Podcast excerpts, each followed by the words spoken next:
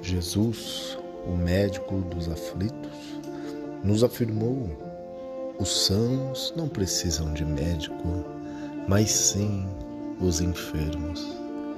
Ele, o Cordeiro de Deus, veio para resgatar as ovelhas transviadas, levando luz onde havia escuridão, fé onde havia desesperança e o pão diário onde havia fome. Evangelho raciocinado.